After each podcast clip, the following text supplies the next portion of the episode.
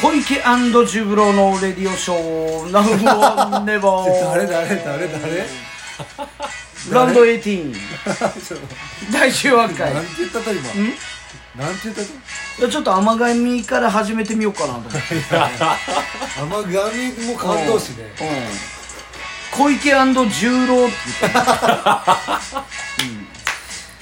ちょっと勘弁してくださいた。よはい。ということで、えー、コーヘイユーロのレディオショー、ナウはネバー、ランドエイティーン第18回、はいやってまいりました。はい今日はあのゲスト会となんと、は世界でもないけいうことでい。はい。誰が来てるんですかじゃあ、あの、青木浩平の方からちょっとご紹介してもらいたいなと。えっ、とはい 木村うん。チェ本間実っていうどいやいやちょっと待って待ってミドルネームがあるんですけどちょっとねうんいいですかこのくだりいつかのラジオでやってるから ねあのほら店舗オープンした時にあやっこのくだりやってるじゃないですかたやったかやったっすよはいキムでーす雑はい、どうも雑よろしくお願いしまー。いや、でも良くないよ、今のは。えよくないおいや、良くない。ちゃんとさ、やっぱこう、あの、木村っぽいフィリップ・ミノルさんの、すいやいやいやこちょっと待ってう、ね。長長くなったけど長すぎでしょやっぱね、あの、人となりをそうそうそう、やっぱぱね、こう、人となりをね、こう、皆さんにね、こう、ご紹介の中で、うん、聞きたいなと思うんでじゃあ、改めて、あの、人となりも含めてね、うん、ミノル氏を、はい。えーはい、どうぞ。木村実えー、40歳え39歳39ですもう40になりますよもう40なるはいということで、えー神奈川県出身の平、平平間平間平間駅っていうのがあるんですよローカルなねはい。その駅を降りたらもう10秒で家があるという、 あの、木村、えーあれは何えっ、とメガネ屋さんか足立時計店足立時計店というもうやめてもらっていいかなねえ ちょっと細かく行きたくなるやんあなるほどねこう玄関開けたら2分でご飯みたいなさそういうなんかこう2分もかからんって2いう分もいらんたいねそうもう平間駅のもうホームみたいなもんたいねそういうことうんもう駅って言ってもいいなるほどね誰が駅に住んでいみたやいいやいなやいやホームレスじゃないんだよ平間そこ実平間木村木村実やったかもしれんってでいう、全然違いますよそうでえー今今ちょっとウォッチャンドシーで一緒に仕事しとんやけど、はい選手一応彼もプロの選手で、うんえー俺とは4年一緒やったの四年か4年一緒同じチームではいっていうのでちょ今回ねひょんな流れかんら、うん無理くり連れてきたわけですよ、なるほどうん、であれやこれや聞きたいなという話がいっぱいあるんですけど、でもまずねちょっと俺の話させてもらっていいいやいやもうもうキムの紹介終わったと思終わったこんな扱いですからいつも終ういわやっただけどね改めてちょっと俺もねこのあのリスナー目線でね、うん、あなたのこう紹介をねこう聞いてみようと思ったけ どもうあの紹介になってないうん、紹介じゃないよねこれね、うん、紹介というよりは、なんやろうなもう罰ゲームに出てきたみたいになってるよね間違いない間違いないですよここに来たらじゃんけんに勝ってるのにここ来てますからねまあ確かになんかんね、帰りたい帰りたいとか言うキムの手を引っ張って僕らは「あじゃあ」と、俺ら二人にじゃんけん勝ったら帰っていいよ」みたいな、で見事キムは俺らに勝ちながらも2連勝したよね二連勝2連勝したしながらも、いやいやその勝った勢いで来るべきじゃねえとそしたらねやっぱもう2連勝したってことは、もうもう君は油乗っとうぞこれとこ、うん、もう俺もここでキムを止めたらいかんと、ね、これ帰らしたら逆に俺らが悪いことになるなといやいやいやうん、だけどね何のじゃんけんだったんですか僕らもねもうしなんならこう使命感を持ってしてね、うんでわざわざね、はそこいからコンビニに行きそうなんでかね遠足行くみたいなお菓子とおか菓いっぱい買子買っっちゃってこんな夜遅くなになんならねあの浩平なんかそれ普段買わんやろみたいなのね、買ってしまって買ってなんかもうちょっとテンション上がってしまってあいちょっと待ってあいつレジでニコニコしとうぜっていうところ、うん、 ちょっと楽しくなってきましたということでねそうはいでまああのーねまあ略歴としてはねあのー木村稔さんはね、うん俺もうちょっと説明せな分かりにくいけんえーっと、はい BJ リーグっていうリーグができた時の、はいえーっと最初の出会いは俺が東京アパッチにいた時に、キムは脱サラして、うんあのもう僕お母さ ん僕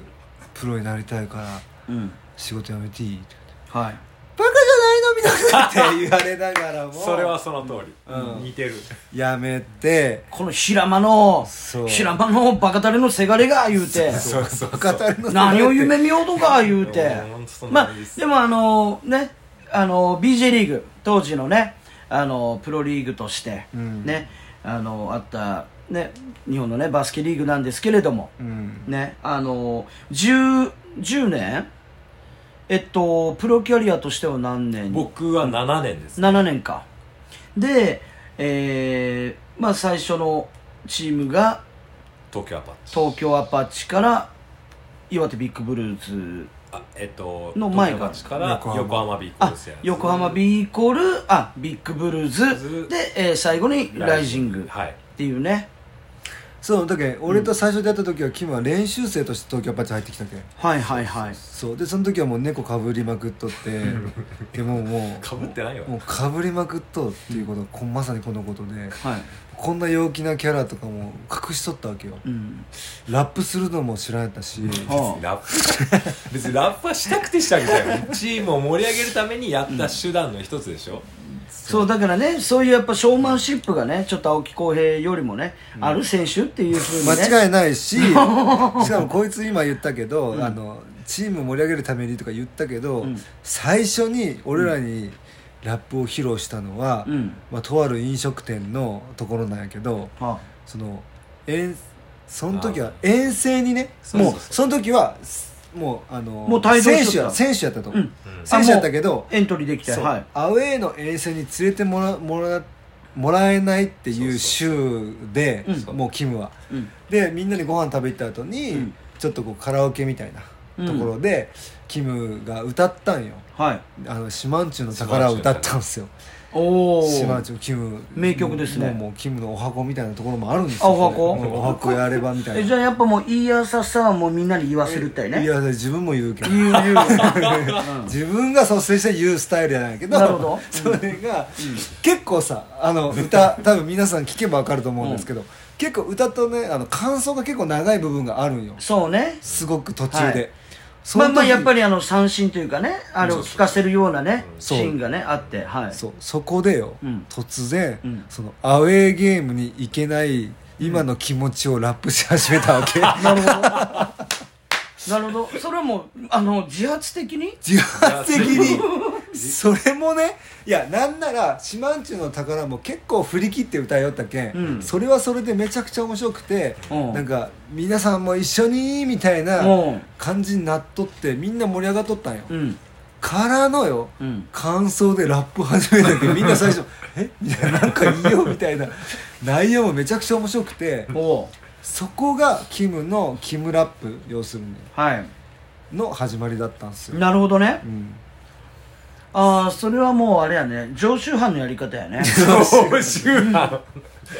常習犯のやり方いやでも それやっをぱうん披露してしまったがためによためにねしかも俺俺によそうねうんはいそうそうもうこいつは相当苦労したと相当苦労しましたよ本当にまあ、だけどある意味ね、まあ、常習犯っていうのはあれやけど上等手段として、うんあの持っとったみとみんなでねこうそう行く時とかこの盛り上げるね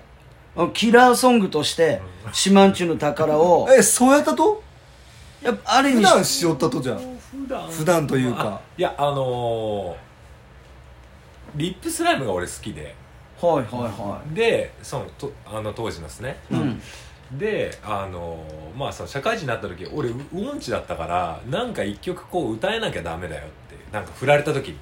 うんサラリーマンだった時はいはいでいやでも歌えこの音音域がないから、じゃあうんラップとか若い別に歌でもいいからって言って、うんで俺リップスライム好きだったから、うんリップスライム歌を歌えるような練習してた自分でおーカラオケ用に振られた時用にうんなうん何の歌歌ったとちなみにリップスライムやったらリップスライムは結構何でも歌えたな ステッパーズリライトとかおおステッパーそうそうそステうそッうパそーうってねはいうんとか有名なやつだったら「楽園ベイベー」とか楽園ベイベーえはいじゃあその4社4用のラップを似せるわけ4社4用のラップをそうですね僕うん一人で歌ってましたね、うんちょっと声変えたりするわけああそこまではアレンジしなかった けど、まあ、とりあえず歌えなきゃいけなかったからやっぱ高音高音パえーーちょトっの人ととなんかあんまさ伝わりにくいねだけどちょっと歌ってもらおうだかからこうやって振られてたんですよ、現役の時何かイベントがあったらあキムラップみたいなそのだけども悪いうそれでいくと悪い声湘南の風とかもいけるっちゃろどうせでも湘南の風僕あんまりあ好そうきじゃなかったんで、でもリップスライムでもこう例えばこう高音のさ、はいあのペースのとペころ、ーね、スとか、はいはいあとこう数のところとか数のね、はい陸に上がるみたいな声がああるかと思ったら、はいちょっと抜けた高音のさフそェうでスすがね出たり、はいっていうのをじゃああの木村みのる で「楽園ベイビじゃあいや無理無理無理無理無理無理無理無理無理無理無理こうやってね、悪い先輩たちがいる無理無理無理無理無理ー」うんスナックじゃないですからそうまかあ、ある意味だけんさそういう意味ではあの例えば女性がさあのねいろんなこう年齢層の皆さんとおるときにねこう当時の歌謡曲も歌えますよみたいなさ「ね、ダイヤル回して」じゃないけどスナックみたいなもんですそよ。れうん松田聖子 えー、ちょっと待ってえ誰ー、ダイヤル回すのはテレサテえン ー、え誰小林サチコ ちょっ誰もいやちょっと待って俺もちょっと忘れた。と待って何これ親フィーフィーじゃなくて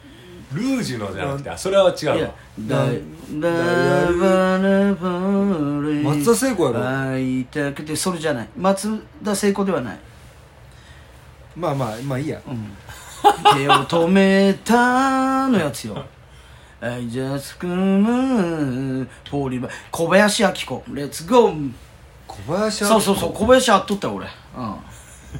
小林うんフォ Fall in love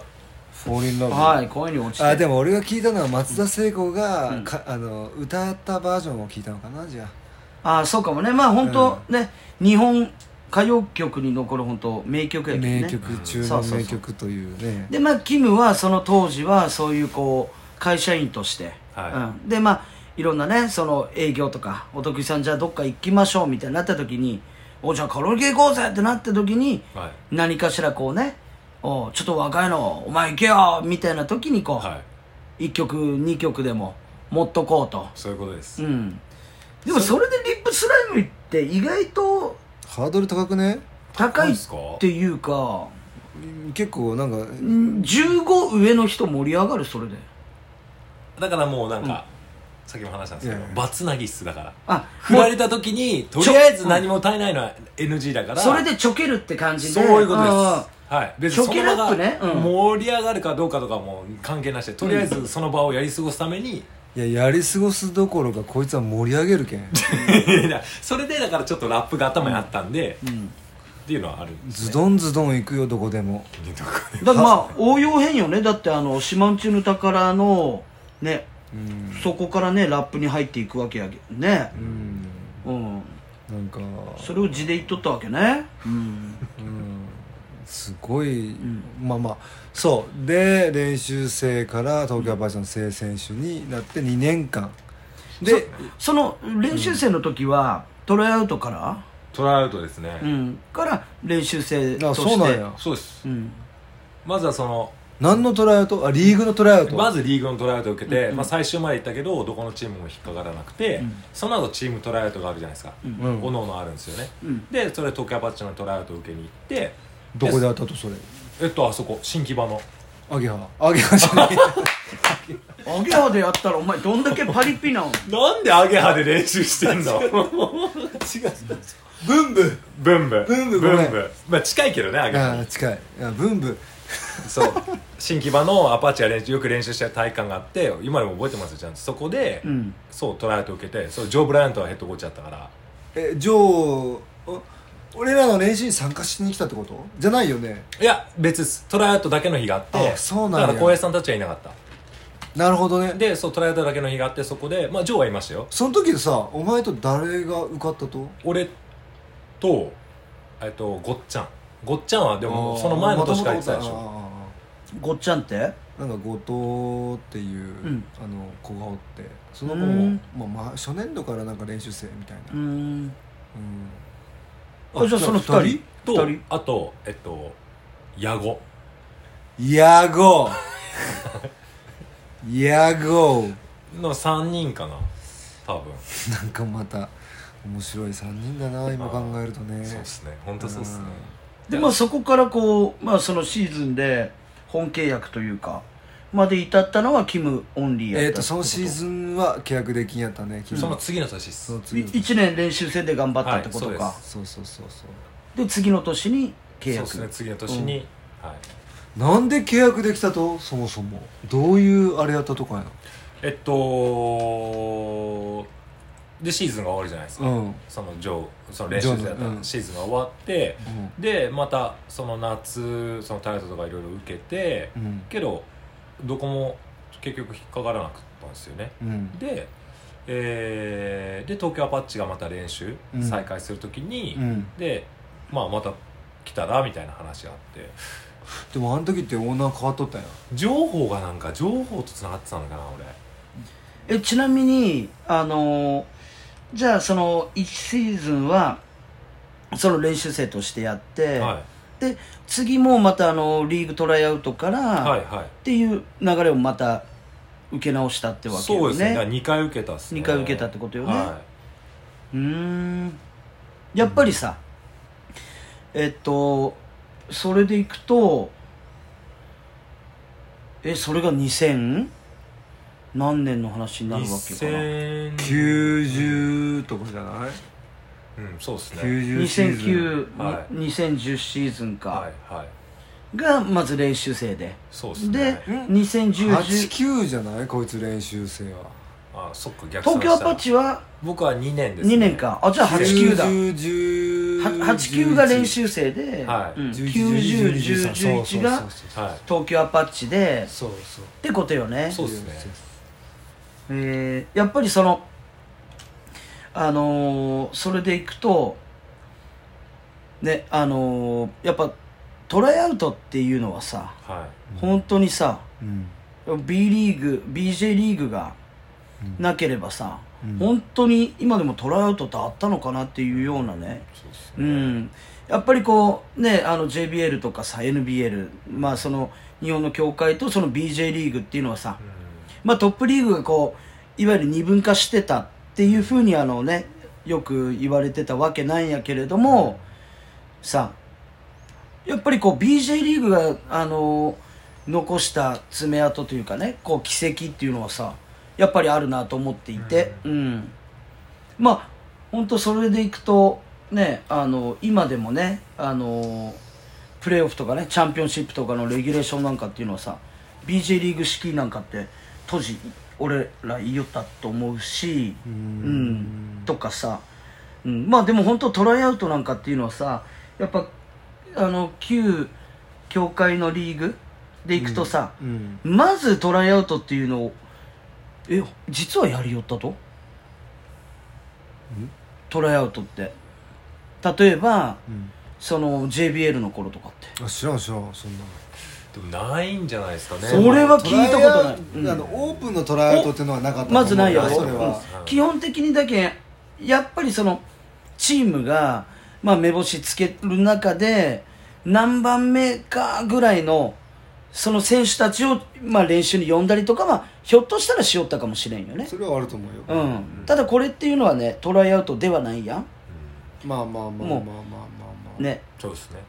だけどそうやってこうオープンにねこう開けた挑戦する機会っていうのはうんやっぱり BJ リーグのからっていうのは言えるのかなと思ってね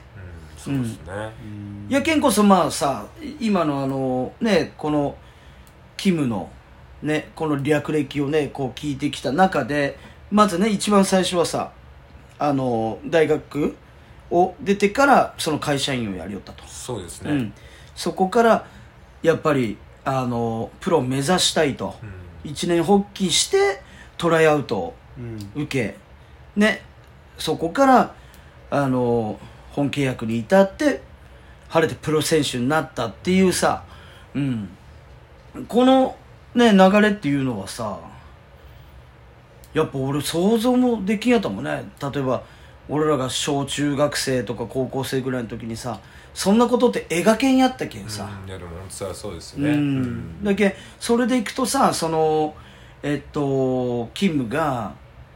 ねその会社員がねな就職してからでもやっぱプロを目指したいってなったのはさもちろんだけあこういう挑戦する場所があるんだっていうのを知ったきっかけだってもちろんあるわけやろ、そうですね、ううんん、なんでなんでなんで BJ リーグのトライアウトを受けようと思ったといやえっともともとその僕その関東実業団リーグのチームに所属してたんですよねああのヘッドバンドしよう頃そうそうそう全部これねディスりだからこれ、いちデいちィスりいちディスってくるから今のねねうん本当にいちいちディスってくるかえらでもちょっと聞いとくけど本当にヘッドバンドしようと思って してました耳入れとったけん耳よく覚えてますねちょっと待って耳入れ寄ったとはいいよいよやろそ れそれなんかあの防寒のスタイルよね防寒ってなんか誰が防寒っすかあのさ寒さの方あの寒さの方じ片ゃないです耳入れるスタイルやったらちょっとヒップホップみたいなところもあるじゃないあですか若干そんな感じもあったと思うというないいないない、うん俺の場合はこれ耳がこう大きいからこうこうなったんですよ格好つけてねそえーれでそのあの振っとっても早終わヘっッドバンドクロスとかでしおらへんさたそこまでしてないですそれ俺やりよったよ、ね、スフそれ言うのィア・オブ・インフルエンスかユーロカップ懐かしいああ僕はマイク BB スタイルですからおう耳隠すおうなるるほどねはでまあそれであそれでうんい もう早いな切り替えが、うんでもまあやっぱりそういうこうあの挑戦できる場所っていうのはそですねどどういうタイミングで知ったのかなやっぱりこう、はい実業団の時にやっぱこう近い、ね、人たちの話の中でおあのおあいつがなんかトライアウト行きようよみたいなそういう話とかがあったんかなそうですねまあ、うんまあその公にあの公募してるっていうのを自分で知ってっていうのはあったけどえギガキャッツ違うあギガいました横浜ギガスピリッツあギガスピリッツね、うんあそうなんだやそうそうだちょっとよやろだけえ当時でギガキャッツのの流れギよガねギガのはい、うんヘッドバンドつけて ヘッドバンドそんなヘッドバンドってディスりたいだけでしょすぐこうやってディスってくるから、本当にいや話が進まないんだよね話が進まないでと当時やけどさ結構あ のあのそんな太さもないわけやろそうそういそやう太いっすよ太いっすよだいぶ結構ほこいつの顔の大きさやけどかなり細く見え誰とがっっすたかなあのあのサッカー選手があのこういう あのこういう紐紐みたいなやつ当社費で言うとそんぐらいやろ誰が通そるうそうユーロさんまでディスんないでください俺のと小林さんみたいにあそっかやっぱギガとかでね、うん、そういうあのねプレイヤーのな中での話というかねそういうそうねですねの中でそういうきっかけも知ったのかもしれんしまあでうもん最初受けたのは、うんその会社員をしながら実業団しながら受けたんですけど、うんなんかまあえもそうなん始めますねうんいつ辞めたとあの時会社えっと練習生の時いやいや練習生の時はもうやめてましたよ、あ辞めとったよね、はいだからもう要はその BJ ができた初年度かなあ2年目か、うんなんか初年まあでも早い時期に受けてそれを会社員しながら受けたんですよ、あねで受かったらそっち行きたいっていあうーいいそういう考えだったんですけどうんもちろん僕の実力が足りないっていうのが一番ですけどそうねうん、早っけえどちちなみに、えっと、大学は何大学ですか東洋大学です東洋大学は当時、はいはいえっと、関東南部えっと2部でした関東あ二部2部リーグでした、 2部のどのくらいまで行ったわけ2部のいやでも3部から僕が在籍してる時にあ上がって在学してる時に2部に上がって、うん2部だともう真ん中か下辺ですね、うんまあでもインカレとかはあ出れるようになっておおは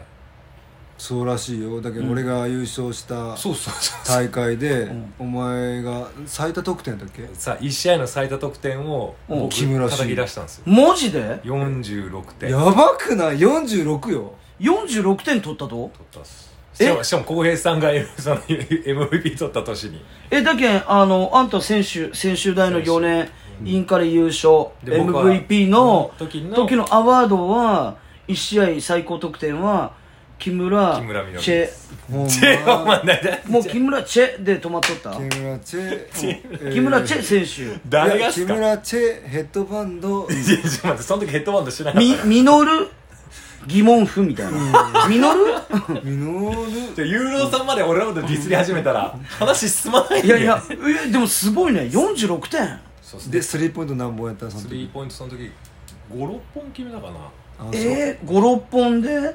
目つぶって打っちゃったらしいよいいやいやあのねシュート打たしてもらったのその時はやっぱもう46点さ、決めるそんな試合なんかやっぱもうゾーンに入るというかうね、んもうその時はなんもうゴールが自分の顔に見えたぐらいのすごいそのぐらい大きく見えたいやユーロさんユーロさんちょっと待ってユーロさん言っていいですかユーロさんまでね浩平さん化したらねもう終わりやけん俺じゃんけん勝ったのにここまで来ていじめられに来てるいやいやんでしょいやいやいやいやあのね今のは悪いよね悪い一番悪かった悪ねいいいやいやいや笑いすぎだからあなたも悪いからね何を真面目なことして言おうとかね一回間をね整えていったけどね整えたけどさ俺も真剣に聞いたよその話うんをうんいやいやいやでもね本当ね46点本当すごいねでも面白いっしょ、え面白いっ俺すそよれ初めて聞いた時びっくりしてい俺やも、まあそうそうっすねだからそれもなんかうん変かなとーうんうん思ってうんうん16それこそさあの何あのウィンターカップの記録は藤井選手、ああ70川崎ねあれなんてやった70何点よねそれは半端ないよ半ね端ないっすね70何うんまあその何回戦、藤枝明星やったかな藤枝明いい生よねうんん何回戦とかっていうのもあれやったけどさいやインカレやばいねいやどちらにしてもやっぱその点数叩き出すって結構えげつないよねえげつないよねえげつない本当にえもうもちろんそれキャリアハイっしょ46点はもうどう公式戦だったらえそうっすねじゃあ非公式やったら何点あるとそんなことあるとう俺多分え言っちゃいなよんあいや例えば練習試合いやとか50何点取ったことあるねマジえこ大学で大学じゃないっすどこでえっと高校中高校かなマジではいえマジですごくない僕だから平間高等学校平間行動誰が平間行動だかおーあのーねまあねプロに入っても全然ねそれこそねシュート上手な選手僕俺らのシュート下手くそな選手だったからそうねそう早いってだ からこういう話するとすぐバカにされるけどだから僕中学、ん高校大学まではシュート結構シューターで打たせてもらってたんで2番か2番23番でそう三番で3番やねまあまあシュート三番か三番はいえー、結え構ボコボコシュート打ってたっす打たしてもらってあそうたはい50点台はでもすごいよねすごいね別になんかうんどんな試合であろうといやいやまあ入る入らんとか置いといても、ねいやその何パーセントとかさそういう確率置いといても50何点取る40何点取るっていうことがさだって考えにくいよ本当プにレステの 2K でも難しいもんいやそうようんいやでもあそうあへえやっぱそういう中でじゃあその何かしらその自分の中でもあったんかなそのやっぱこうインカレとかでもはいねその46点取ったっていうのでそれはもう自分の中でもさしっかり刻まれることではあるやんまあ試合に仮に負けたとしてもさ、はいはいね、その中でまあ自分ができることやったのかなっていうかさそれは自信にもやっぱりつながると思うしそういった中でこうやっぱりこうね実際に自分がさ戦ってきた相手とかっていうのもそこからこうプロになっていく選手っていうのはまあ見見てきたと思うし。そですねはの中でやっぱり俺も一回もう結構チャレンジしたいなみたいな流れもあったのかな、いそうですね、うんまあ、でさっきの話の続きなんですけど、なんかそのやっぱか片手間じゃ受からないっていうのが分かったんで、はい、 その安定は持ちながらやって、うん、それでやったら受かるわけねえと思ったんですよ甘いと思ってだからもう会社を辞めて別はいにプロになるの決まってないけど、うんで親におそれこそ親父説得して、はい2年だけやらせてくれとうん2年だけチャレンジしてもしそれで受からなかったらどこも引かなかったらもうバスケ諦めるからっていう約束してうん会社を親を説得して辞めたんですよおーちなみにあのー例えば親御さんっていうのは割とこう厳格というかあの厳しい親御さんだったり厳しかったっす、あー厳しかったうんなんかそれこそ浩平さんはうちの母親、うんよく遊びに来てくれてた んで実家にあそそうでうちの母親知ってるんですけど、うんまあすごいもう楽、まあ、楽天的っていうか、まあ、結構こう、うんまあすうごるさいいいお母さんようあそうめちゃくちゃ面白いなんか俺と木村拓哉を同等の人と扱うぐらいの人だっていうなんかややばいっしょこのエピソードであんたわかるよ まあキムキム、うんそれ居心地よくて多分いっぱい来よった と思うそうかもしれないあで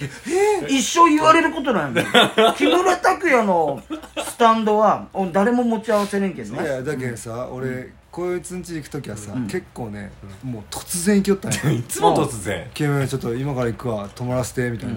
でお母さんもさ、なんかキムが「こうさんいきなりなんかく泊まるとか言ってるよ」みたいな感じで俺ももう押しかけるけんさ、高田純次ばりにねそうそうそうそしたら「ああもう浩平さん早めに行ってくれたらもうじゃあ」とか言って本当にお寿司取ってくれてちょっとい色めきだっとうやん若干いやいやもうね木村拓哉と思われとっちゃらあんいたやもうそんな感じでなんか扱われるけどなんか俺もさなんか若干ちょっと気持ちいいみたいなのあるやん踊らされてうんでねもう至れり尽くせりみたいな感じですよ僕はうん平間の平間うのんメガネ屋さんの上でうんそうへですえまあそういった中でいくとその、まあ、両親がそういうこうスポーツをあの本当にこうやってきたとかってバスケは両親はうちのうん親父がちょこっと大学の時したんですけどうちの親父結構いろんなスポーツしてたんでへーバスケにずっとどっぷりって感じじゃなくてちょっとアメリカ式というかそうっすねもうシーズンスポーツのような感じで いいろんなことをそうねそうトライしよったみたいなそううんですねはい母親は全然スポーツしてなかったからうんだから親父の方がまだわかるですねうんだからそういう気持ちはえでそれで2年間っていうこう、はい制限をはい作ってはい分かったと、おーそうまあ親父は説得してうち親父が言えばっていう家だったうんんでちょっと古い家でうんで親父を説得してでまあうん母親は最後まで反対してましたけどうんまあもう親父が言うならしょうがないみたいいやなもうね自分のね子供がもう本当なもう毎回毎回試合で殴られるなんて嫌だっつってねあチェ・ホンマンの話を あ それチェホンマンそうなんですかそうなんですかあいやいや格闘家やけどさ格闘はいはいはい家はいあものうーフィリップ・でもミノルもそうやけどねいやいやそうなんやけどさなんかさこの話をねうん単純に聞くとさうんなんつうとかやな厳格なお父さんでキムをこうすごく何に、まあ、リスペクトはしとると思うけど、うんうんまあ、なんならさこうすごくこう何なんとかやなしっかりと親子関係のこう上下ができとるような感じするやん今の話だけやったらね、そうね、うでもん、ね俺が昭和の親父というかそうそうそう,、んんお父さんはいみたいな、うんうんなんやけどなんか俺がねそのキムのね家にね突然行くぞって言った時に、うんうんまあ、あの駐車場がないけさ近くのなんかそのパチンコ屋さんの駐車場にい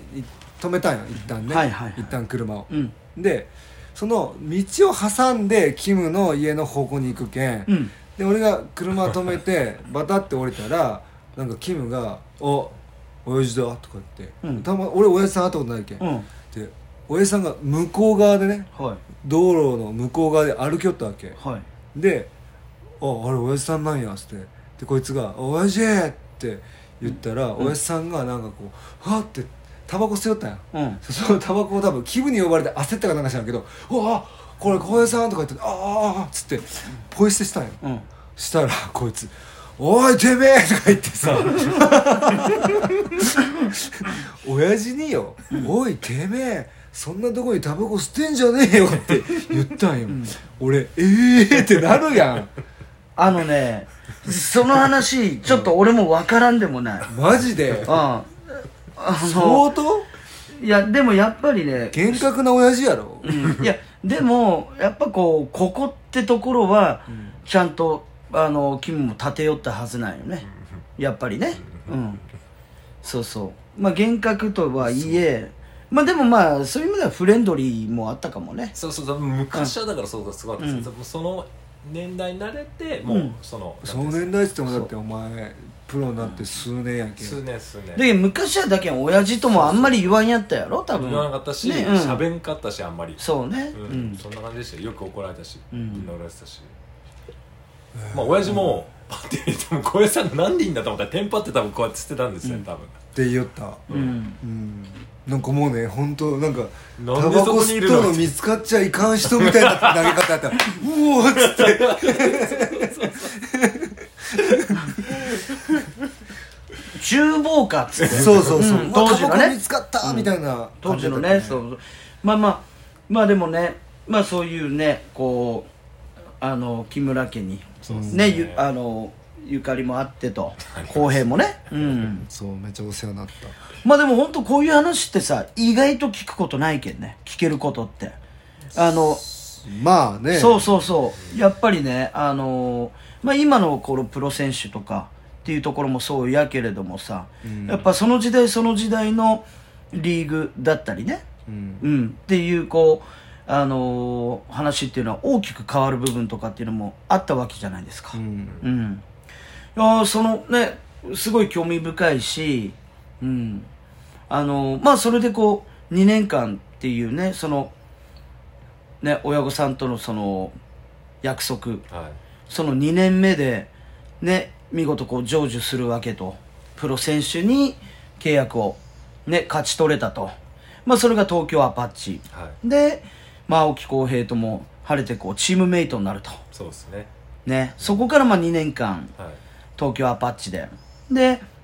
そこから横浜 B コルセアーズそうですねで、えー岩手ビッグブルーズを経てライジング福岡はいで、えー現役生活を福岡で終えるとそうですねはい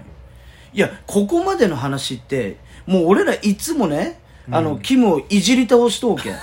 俺ここまで一回ちゃんとせないかんと思いよったわけよ、そうそうなんうんいやいや思いよったよいや俺知っとうけんさ、うん、いやいやうんだけどあんた今これ何しようとって話をラジオうん ねそうそうそう俺執刀権ってうるさいよねだけ、うん、やけんなんやって話なんやだけなんだ俺執刀権ちょっと俺執刀権の顔見た見ました全然つまらんような顔しとるけどさ失礼します今俺ちょっと一瞬瞑想しとったわうん、でやっぱりねあのこういうそのやっぱまあもちろんね選手それぞれにねあのこうああるわけで、うん、もちろんそのストーリーがね歩んそうそう歩んできた道があるわけでそうそういったねあのキムの話っていうのを改めてね、うんそうあの聞いてみたいない、ね、深掘りしてみたいないしはこうあのあこういう形っていうのもあるんだなっていうのをね知る世代もおるわけやけ、ん、これから、うん、その中であ自分もっていうふうにあのそういう目標を持てるような子がいたらすごいいいなと思っていてそうう、ですねはいん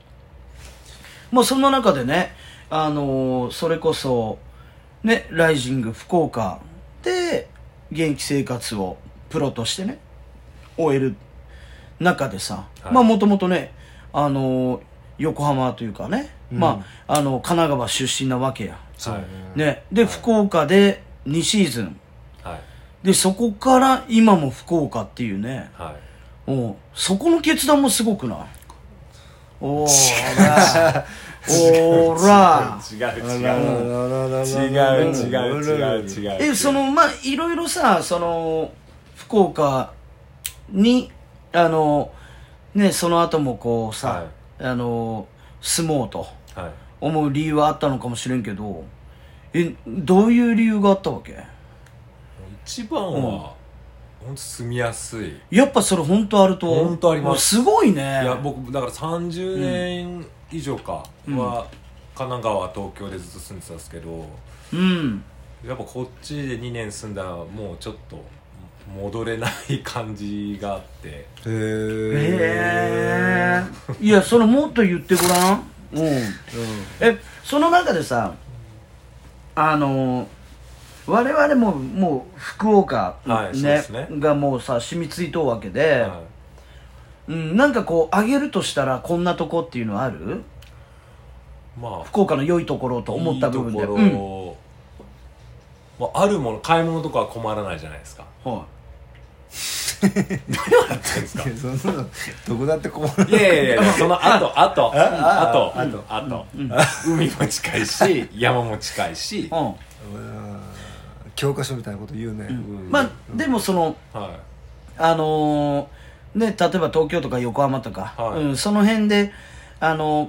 買うものが福岡でも買えるよっていうそうですそうですね、そのタイムリーにね、はいうんそうです、そのその時差ってそんなないよねないっていうのと、はいまあその福岡のこのねコンパクトシティと言われたりする部分がね、はいその街は街として機能しとってであのちょっと車走らせたら海だったり、はい山だったりっていうその環境面そうですねをやっぱりでもこいつ泳げんとよ別に海行ったからって泳がなくていいでしょいやキムうんキム、、はいや俺も泳げんけんおユーロさんも泳げないですか泳げるわけねえよかった仲間よが泳げるわけがねえとかっていうレベルがもうおかしいもんね泳げ俺ないからしたらうんいや一緒にアメリカ行った時もさ、うんこいつなんかプールに行って一緒に、うんホテルのね、うんしたらなんかこう「泳ぎません」とか言ってなんかもうおかしいんよ泳ぎ方がバタバタバタバタしようといあうんた泳げると泳げるくさどんくらい、どのくらい、ういん、や多分永遠に泳げるよ平泳ぎやったら本当に、うん永遠本に永遠に泳げる早かったもんしかもキムさん泳ぐ時力入ってしまうパターンみたいなんですけど抜いてるんですけどね僕的には俺もあ一緒ですねそうなんよ、やっぱりね気持ちが前に出るパターンこういうあ気気持持ち気ちじゃない持ちがない人 はそうっすいねくらでもいけるんよそうですよね俺、ね持っていきどころが上手なっていうね話やけうん、うん僕らやっぱそんなねそうっす物事器用にできんもうん不ん器用スタイルなんですそうそう僕らまっすぐやけん、どそうね、うんうん俺はまっすぐじゃないなほらほら、そういう感じでさ、うんこういう時にそういうふうにこう受ける人ってさやっぱ面白くないよ、確かうにん確かに確かに面白くないですうん ね、今もうねあの討論し合いたいとこやったのにね、はいい、きなりね終わっちゃいましたもんねそうそう、ういきなりガードね抜くしさいやでもさうんあのーあれやね俺が言いたかった話が、うんちょっとだいぶ先延ばしされたねあできんやったったよねできんやったね、うん、いやまあだけど俺はね改めてあねこ浩平れさんの話してないじゃないですかそうそうそう、やらせてもらう、うんキムの話行く前にっていう話やったんやけど、んもう40分ぐらい過ぎてう だいぶ過ぎてるねうんまあまあもうキムの話でいいんやけど、うんいやじゃあもうあのさやっぱりあのー僕らがさあのー浩平とユーロがこうさ話の中でさ、そういえばあの時そうやったねみたいなことってさこのラジオでさ話しよってさ、うん改めて思い出したりするようなことってあるやんあるねねあるあるあるうん、当時のちょっと2人のさ例えば東京アパッチ時代一緒にプレーしよった頃の、うん、ちょっとそんな振り返りとかおいでよいやいやめちゃくちゃあるよ、多分こいつ口ありとますよけどもう本当に喧嘩したことあるけんマジで、うん俺ちょっと聞き手に回るけん、聞き手に回るんですかいやあのー、えあれいつやったっけ新潟のあーあれはでもあの時はチーム違うのかいやいやあれ一緒一緒でしたよ一緒だった東京アパッチの時でしたよ一緒にあのねキムと新潟の新潟にクリニックに行ってオフの時ですよねオフオフ夏そうそうそう、はいそれでえー、クリニックにえ3日違う4日いやいやいや結構4日ぐらい行って4ましたよ日ぐらい行ったんか、で最初の2日はあの NBB101 っていうところ1日かなあれあそこ1日でし1たっけ泊ぐらいやったね、は一日で残りの3日がキムの知り合い知り合いのところ知り合いのところにちょっと離れとんやけど、NBB からで2泊やってクリニック終わるというそうですね流れやったねで NBB に行った時に俺なんであれキムに怒っとったんやろ俺あの時そめれっちゃキレとったねきっかけ何やったとあれえそれあれでしょん怒ってたのってあれでしょうんなんでキレとったと俺お前に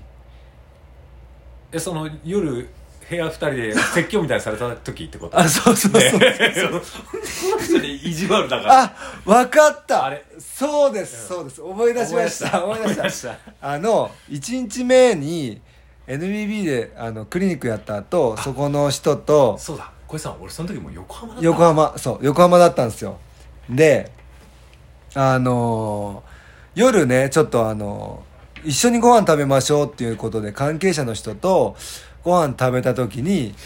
えっとまあ乾杯するじゃないですかで僕もともとお酒飲まないからあれなんですけどキムはお酒飲むからちょっとお酒飲もうとまあオフシーズンだしねでそれを俺が写真を撮ってインスタインスタないその時ツイッターでしょツイッターかな、うんにあげたんよ、うんそのうんうんこんなんやってますみたいな感じね、うんそしたらなんかそれをそこの会場にお会場っていうかまあその部屋におった人たちの一人が俺のツイッターフォローしとってもう早速上げてるじゃないですかっていう写真を確かキムに見せてそしたらキムがビールをキムのところにビールがあるみたいな写真やったわけでキムはそれになんかやめてくれみたいなことを言い始めたわけそのビールが映ってるとうん映さないでくれみたいなでも俺からしたらいや別にもうオフシーズンやしシーズン中に飲みようわけじゃないし明日試合でもないし別にそんなんどうでもよくねみたいなでなんかこいつはもう頑固なところあるけんさそれがなんかかたくなになんか「いや消してくださいよ消してくださいよ」みたいなもう一点張りもう消してくださいよしかもう言葉知れませんみたいな状態になって「ちょっとキム消してくださいよ」みたいなで消した俺あの時消したかえっとそうそうでいやであれは消したよねであの周りにいる人がうんもうなんかこうわーってなってきて、うんそうそうでなんかじゃあ僕もリツイートしますみたいななんか悪あノあリみたいになってきちゃってそうそうそうそうそそれで俺がもう怒ったんです ようそうそうまあまあキムのこういうキャラやけんみんなもさなんかキムはどんなにいじっても切れないんじゃないかなみたいな空気になってみんなが俺のそう投稿をリツイートを周りの人たちがしだしてっていう流れもあったんですよまあ俺も悪いところあったし、まあ、周りの人たちが悪気がなかったって面白がっとったやっていうのも、まあ、最初にきっかけを与えたのは俺やけんあれなんやけどただこいつがあまりにも頑固で俺も頑固や しふざけんなみたいな最終的には俺もふざけんなてめえみたいになってしまいそうそうそうでクリニックももうすごい険悪なムード ででしかも2人だからねそう2 2人人で移動車も一緒うん、しかも寝る部屋も一緒そうで結局なんか覚えてるんですよその NBB でその体育館でねクリニックする時ももうこいつと一言も喋らず にクリニックやって終わってそこからよ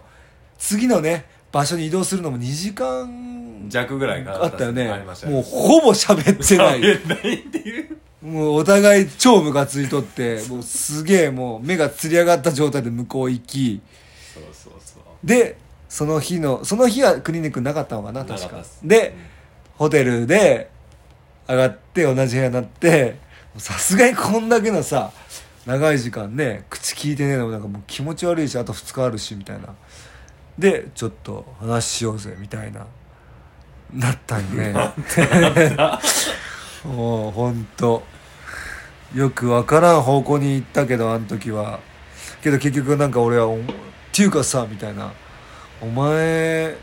どこまで目指しとうとや」みたいな話だったよねそうそうそうでもお前の本気が俺には分からんみたいな話になって だねでキムは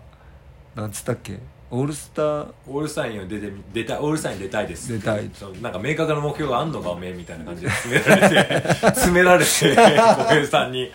まあ、オールスター出たいっていうのを話したんですねそうでそのオールスター出たいっていうのを聞いて俺は「お前それどんだけ本気なのかよ」みたいなおその本気がお前のね行動に伴ってねみたいななんかもう逆に説教みたいな感じになったけどでも最終的にちょっとじゃあ頑張ろうぜみたいなので落ち着いたっていううんなるほどねでも結構なガチなうん喧嘩やったね本当まあ普通に引きずっとったよねお互いねそうもうもうもうそのクリニック期間はうんうんやばかったねマジでやばかったっすねうん 効率いとったと思う思うよ周りの人たちはマジであ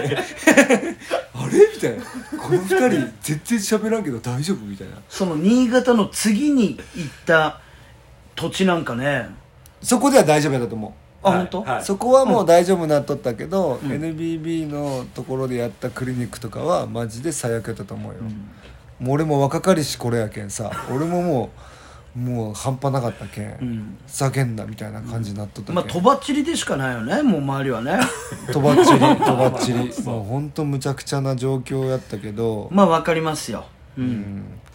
まあでまあまあだけど青木浩平の逆ギレっていうところでもあるけどな それはまあ逆ギレまあそれも逆ギレやったしあとさ 仲間純平っているじゃないですか中間淳平さんはあいの俺が1年目からずっと同じチームメートで、え最後広島あいやいや滋賀滋賀か滋賀で終わったんやけど、はいで俺が東京アパッチンの時これは東京アパッチンのチームメートの時に、うん順平がねうんあのキムのなんか携帯のその話かよそっちかアメリカじゃなくて アメリカじゃないアメリカじゃなもういそれやめようよその話は中間淳平氏は、あの現在アメリカのそうそうそうですそうです今アメリカに住んそうよでるねア LA メリカでねうそうんうんうんまはいはいはいそう順平がまあ分からない人はちょっと仲間順平と調べてくれたら、うん牛尾学ぶみたいな顔のイケメンが出てくるんで、はい確かに似てる似てるそうねなんですけど、そう順平がねあのちょうど京都のアウェ ーちょっと待ってよねその話話すの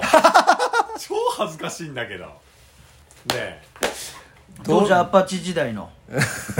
うん京京都にそうでねハンナリズはいハンナリズに行く日ですよ、はい東京の駅ホームで 順平となんか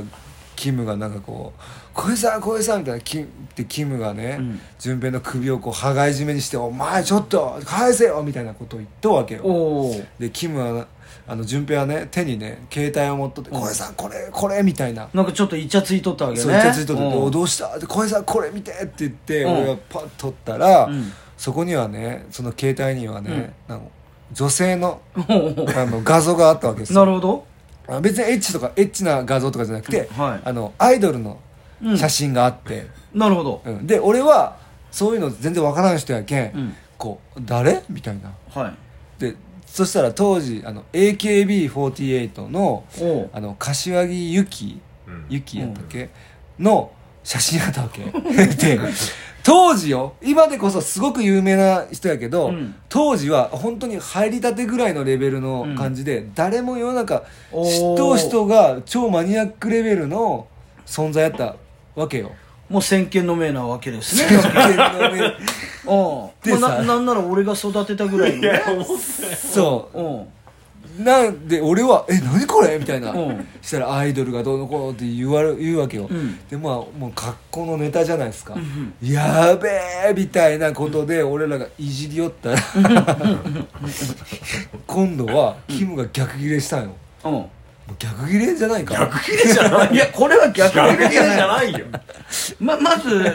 順平仲間とがねそういいじりが始まったわけやけんねそうしかも順平と浩平さんはこの二人は悪いんすよ、うん悪友やけんね悪悪い本当に、すげえ二人でいじめてくるからでそれでであど案の定そう度が過ぎて俺がブチ切れるっていうブチギレうんて今日のネタができたと思ってあんたたちはそう、んでねなんかもうそうするとさキムはもう最初はさまあそれで恥がさいよごめんなさいまあみたいな感じやったのにいつの間にかもうそれもなくなってふんってしたわけでで京都に行く、まあ、1時間2時間ぐらいの新幹線、うんこいつ一言も喋らんわけよもう笑顔もないとはあこれいよいよマジこいつ怒っとうなと思って、い、うん、で初めてやったんよそれがそんなキムがなるのがうん俺も逆に怖くて、うんアイドル好きやし、うんそんなツンってその何ツンデレじゃないけど、うんそんな一面も見せるし、あこいつ結構マジオタク気質で誰がオタク気俺刺されるんじゃないかなって差しやりたいわ本当にこの人恐怖もあってなんだそれ俺京都着いた時に俺キム謝ってよねそうキム呼んでキム本当に俺が悪かったって初めてじゃないですそうよ俺謝ったの許してっつってもうこの先も本当悪かったよって今まからでもそこにはちょっとこいつ狂気的ななんかあれがあるかもしれんっていうのちょっもとそういう恐怖もああったよねなわけねうんそこはこうなんかめちやゃんくちゃだよやんわりというかはんなりにはならんわわけやったったよあんなねりにはならんかったね京都やけどうんまあそうそういうこともありうんまあありましたでもそういう意味ではねもう本当先見の さ全権の目なんいややっぱりうんいや本当よ、ねあのユーロが本当にあの上戸彩をあのうんもうこの子伸びるよって言ったのと一緒よねだなんですね金八先生の時にね秋葉先生の時ね、はい、金八先生の時にもユーロ言いよった気がすなるほどうん、あこの子行くよって、 うんこの子行くうん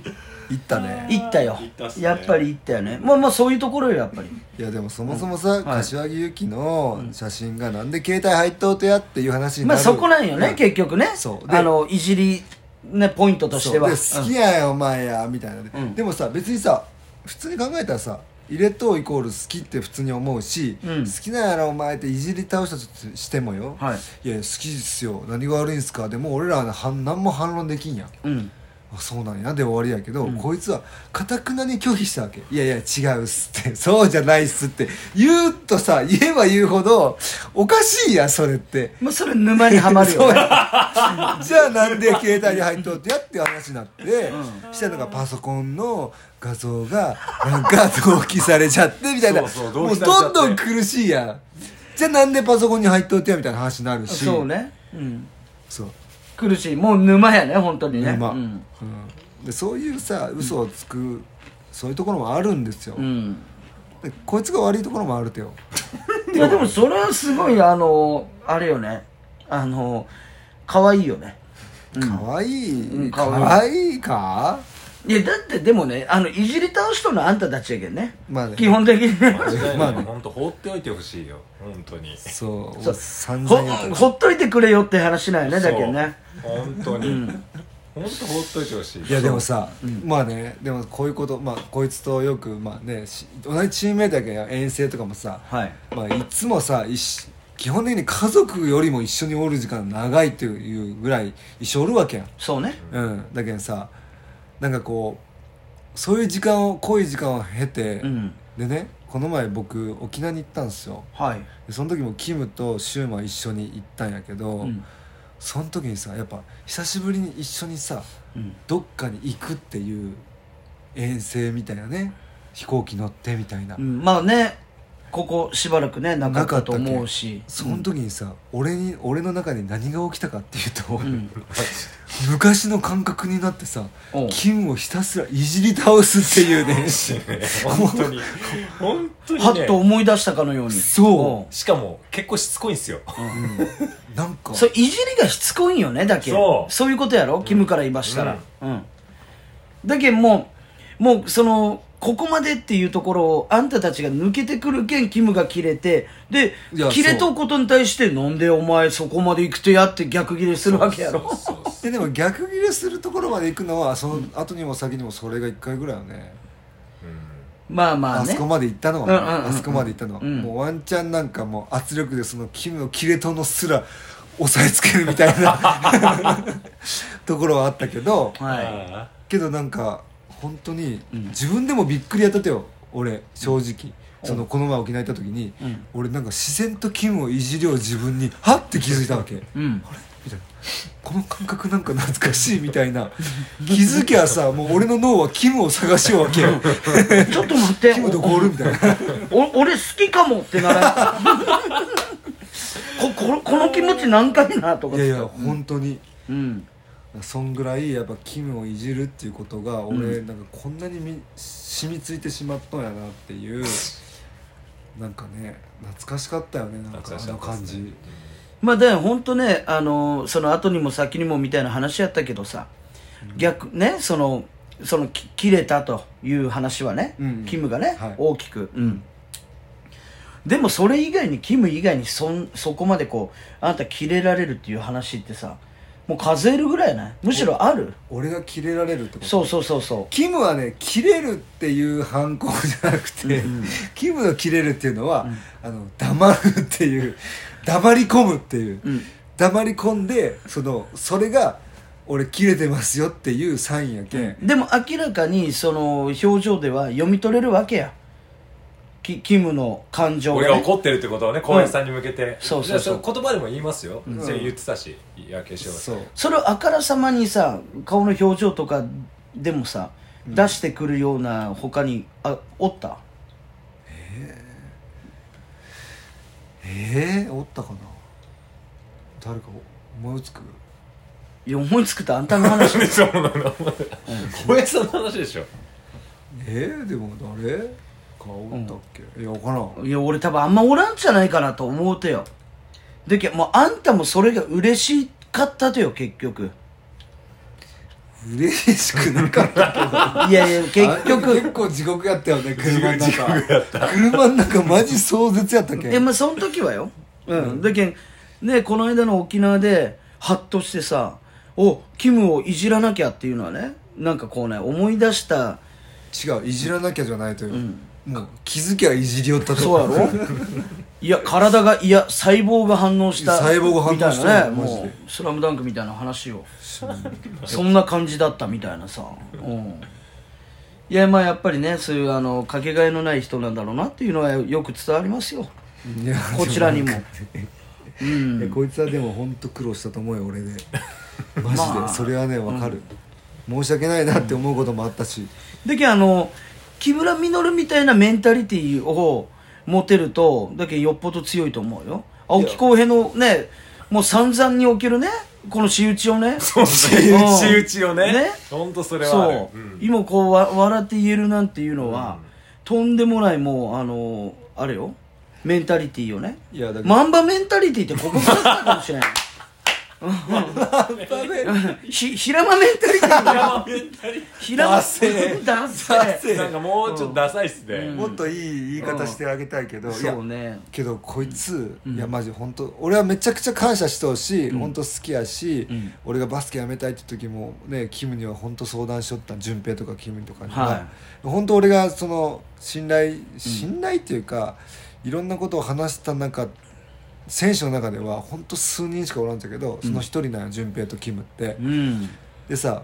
こいつなんか本当いいやつやしなんかね俺らが震災あった年に、うんあのー途中でシーズンが終わってしまってあれ3月の11日にはいはい東日本大震災がそあうって、ねうんで俺らは東京アパッチはもうシーズンが活動できんくなってもうシーズン終わったんや、はいでそれ以降はなんかこうボランティア活動とかもしよったけど、まあうんすごくね暇な時間ができてしまって、うんもう何もできん状態うんやったんよね、うんその時になんか仕事のオファーが俺に来てほう「あのデアーボーイズってあの漫画で。ディアボーイズねディアボーイズ、うんディアボーイズのなんかね、うん相川そうそうそう、とかねうん劇場版みたいなはいのがねあのあったんですよ、で、その仕事の全然あの漫画の絵のタッチはもう公平みたいなやつは出てくるような漫画じゃないけどねそうそうそう俺みたいな一切出ない、うんもうちょっと少女漫画の描き方が描き取った、うんそううんバスケット漫画で,、はいでそれをね、まあ、俺も知っとったし、まあ、キムも知っとってその漫画は有名じゃないですか、はい俺ら世代はそうねでそのね、まあ、舞台があるので、うんこのなんか舞台のバスケットのところをちょっと稽古してほしいみたいな、うんでも出る人たちは役者だからバスケットできないと、で漫画見てもこのシーンがどうなのか分かんないから実際どういうシーンかどこに誰がいてどういうところなのかっていうのを教えてほしいというのがあったんですよ、オファーが。で最初俺一人で行ってはいでその俳優さんたちに一旦バスケットのクリニックをするみたいなことがあったんですよはいただまあまあ素人の方、うんそりゃそうよね俳優さんやけんでで今度はじゃあスタジオに行ってちょっと打ち合わせ俺おってクリスもおったんかなクリスさんいた、うんうん、でキムも俺も行ったおったんかな、うんうん、でそれで「初めまして」で役者さんたちとこう挨拶してでみんなでこうまあやったよねとりあえず一通りねや、りましたうんで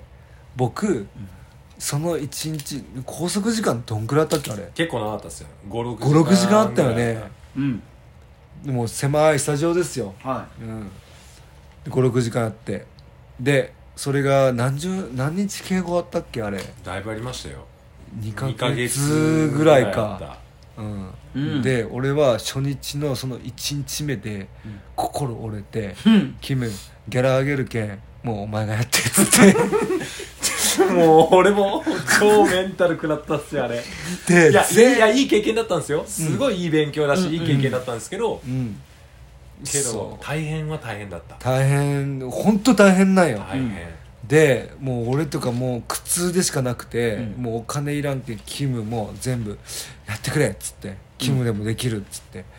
でキムがねやってくれよってその報告も俺受けよったわけ、んああそうかっつってああそうかってだんだんさキムが病んでくるのが分 かってやばいっつってキムやべえっつって「お飯行こう」っつって飯連れてって、はでじゃあちょっと遊びに行こうっつってやるとさもうキムのストレスが酒によって発散されるわけですよ でもそれを見るとさ俺も心痛くてさでいよいよその舞台がね、あるって言ってこいつやっぱ偉いけんさ、ん見に行っとんよおー俺白状やけん見に行かなかったんよもうそりゃそうやね1日目しかおらんけんさ俺もクリスも、それ行くわけないんやけどそうでもこいつは最後までちゃんとやって行って、でその人たちとねなんかこうちょっと感動したみたいな感動しました、うんおおすごいよかったです千秋楽見に行ってそうとかで打ち上げも、打ち上げもうんずっと一緒にいました、うん、朝まで朝まで朝までで島内の歌をあなんかリップスライム歌ったかな歌いましたというおね、ーうん結構体育会系で役者の方ってうーんカラオケ行った時もすごかったですみんなうわーって感じすでごいっしょ結構気があっていややばいんですよだからやっぱそういう意味ではねあの本当にこう忍耐力というかね、うん、キムは本当ねその時やはり通す力ねすごい、素晴らしいと、だからやっぱりこう青木浩平をねちゃんとねあのうまくこ、そううん、そのメンタリティーで、うその、うんマンバメンタリテ ィマン まんまに怒られますよバメンタリティじゃないけど、うん、平間メンタリティー平間メンタリティーちょっとダサいからなダサいダサいけどうんなんかいいのないかななるほどでも今に至ると、今ねそそうですねれでこうあのね現役引退して今ねこうしてこうウォッチシェアアカデミーのね、はあの女子のヘッドコーチとしてはいねスクールコーチもして、ねスクールコーチもしつつね、っていう今があるわけやそうそうそうそうご縁ですよいやすごいねそう考えるとねうん腐れ縁ですよ、だからこいつの若い時とね一緒に遊びよう時とか、うん写真とか動画とか、うんむちゃくちゃあるもんねこれ めちゃくちゃおもろいよやっぱあそうんこいつがラップしよう時は大体俺もうビデオ回しちゃったけんううんもうね面白かったね本あよかっ当たっすね前もってこいつも家で考えとう時もあってさちょっと用意して持ってくる時もあ るけど、もうこの次のイベント、まあファン感謝祭とか、うんそういうイベントがある時はもう大体浩平さん振ってくんなっていうのもこう分かったわけやんそうねもうルーティンやけん、うんそうするとさもうバッチリこいつはこう前の日考えて披露するわけですよおうやってましたねそう準備した感も出るけんさもうそれも面白いわけよこっちからし たら素人がねそうそうそう楽しかったもうすごいよねなるほどねうんやっぱそうやって準備するっていうことは大事ですよバスケ以外においても、おっしゃると思いますねね本当にそうどんなこう状況がねそうバスケ以外でもね、うん、あきょ今日はこういう、ね、方たちとじゃあ一緒におるんだと、うんえここからこういうふうになるかもしれないと、うんあそんな時にやっぱりね一つや二つこう一発芸でもさ、はいやっぱ周りをねあの楽しませるやっぱショーマンシップと、そうねうん、よっぽどのねエンターテイナーですよそれはそうねはい だけどねやっぱじゃあいつ振られてもやっぱキムは期待を外さんそのパフォーマンスをしてくれるわけですそようやっぱそこにはねこう、裏付けされたね、その時間があってさやっぱこうそれをイメージして、ううんうんそれでこう自分をレディーの状態に持っていくね、ううんんやっぱさそういう時間っていうのがさ、うんそこまでこう考えて試合を迎えるっていうのは、これはもうあの置き換えてもすごいいいんじゃないかなと思いますよ僕は。そうね、うんいやなんかほら僕らさもう41うんとか40歳40代になってよはいなんかねもう遊び方っていろいろ変わってきたじゃないですか、はいうん、楽しみ方もいろいろ変わってきたよ人生のう、ん若い頃ってやっぱこうねいろんな遊びをい一旦経験するみたいなところもある中で、はやっぱ僕らは音楽好きでいうんこうクラブとかにねよく行くことがあって、で俺キムとね多分チームメイトで一緒にクラブ行った数が多いのはキムとケンジだよひるきケンジね この二人ともうひたすら生きよったっていう記憶があってまあある意味分かりやすいよねそうでキムとね行くクラブが一番面白かったよとにかくほで何が面白いかっつうともうこいつねもうダンスセンスないんようほうダンスっていうブルジャンルでいくとセンスがないと思っちゃうけど、うんうんけど俺一回とんでもない光景を目にしたことがあってはいなんかこうクラブに入ってしたらなんかこうねそこは2階3階ぐらいの建てのクラブやったんやけど、うん1階のフロアでさなんかこうわーわーわーわーなんかすごい騒い騒いどるわけみんなが。はいで俺2階からパーって覗いたら、なんか輪っかになっと円になっとうとその誰かを一人の人を真ん中にして、その周りが群衆を囲んどうような状況になっとって、おうサイファーみたいなはいそうそうそう、んでえー、と思ってパッて見たらその中心にキムがおるんよ、おう なんでって思うやんキム何勝とみたいな、んしたらなんかダンスをしとうわけ、うんでキムの踊りをなんかみんなうわーってみなんかこううわーわーわーわー言いながらなんか、いけいけみたいな感じになって、うんでキムがなんか気持ちよく踊りんやけどそのダンスがまたダサいわけで すよカポエラみたいな、おう、うんもう武道みたいな感じになってるわけですよなるほどででなんか踊り切って音ハメにもなってない音ハメした感を出して、んで「お前来いよ」みたいな人を指さして して指さした人がもうガチのダンサーみ たいなめちゃくちゃ上手な人にガんー踊るやん、うんそうするとさキムの後やけんさ誰踊っても多分よかったと思っちゃうけど、うんまたダンサーなもんやけんすげえみんなもうわー盛り上がって、うんでまたキム返されてみたいなのを繰り返してもこいつ全然いけるタイプなんよやばくないそのメンタリティっていやそれすごいよ ねうんでしまいには自分のね、入ってきたそのクラブのねロッカーにうん T シャツの着替えを 途中で夏はねそうクラブの中で 着替えて T シャツをマジでびしょびしょなっとんねんこ いつ私は汗だくだから踊りすぎてあそうはいすごくないあそれは遊びじゃないねもうほんとね遊びじゃない君は、楽しクラやブっねぱこうね若い踊りを通してねお互いを分かり合うみたいなねいやーすごかったよあのあの一体感キムを中心とした一体感があったんよマジでなるほどね若かったっすね、若かったねやけんこそねこう自分を信じ続けれたんやろうね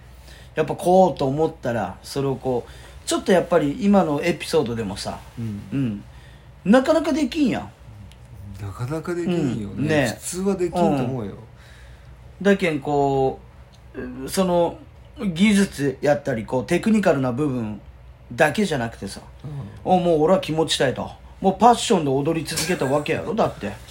パッションも、パッションよねパッションしかない、そうよねそううですん、本当にそうそうそうでやっぱそこもねやっぱこう突き抜けるとやっぱそういうことが起こるとうんいう ねうんやっぱねキムさんって、なんかこういろんな側面持ってるんですけど、うん世直し世直しラッパーみたいなことも言いよった時があったわけ よほうこれラッパーっていうのもおかしいっちゃうけどそう素人だからねそうでもこいつなんかこう一般常識的なマナーを守らない中年のおじさん大嫌いなの、そうそうそうなるほどよく知ってるねうんもう本当に大嫌いで、うんうんでなんかこうまあお父さんのさっきのエピソードじゃないけどうんうんタバコのポイ捨てとか、うんうんまあそういうポイ捨て系とかマナー電車の中でマナーが悪い人とかはいっはていうのはもう平気でね、こう文句言い言いに行くよ うなその、なんかポリシーというか、はいはい強さを持っていて、うんうんで一回ね俺が一緒にクラブ入った時に、うんなんかこう俺が友達とねいうんちょっとこう飲み物買いに行ってはいパーってこうその2人で買いに帰ってきたんやでキムとどこどこおるとかなーってパッて見たらなんかキムがね全然知らん人と ねもうね男の人よキスするとかやなっていうぐらいの顔の近さでなんか言おうわけよもうで俺いよいよなんかキム男行くみ たいななんかノリになって俺もねちょっとあそれこそ石井さんですよ、んあの柔道の俺の同級生のはいはい石井さんと行った時に、んなんか間近でね「おいやばいやばい何何?」っつってキムのとこ行ったら「守れよ!」みたいななんかキムが。うんタバコどうしたケミって言ったらこいつがなんかタバコをなんか俺の服にくっついたんすよみたいななんかもうブチギレ、はいでももうチューしそうなの「うん頑張れ!」とか言って、もうなんかもうねすごいんよ、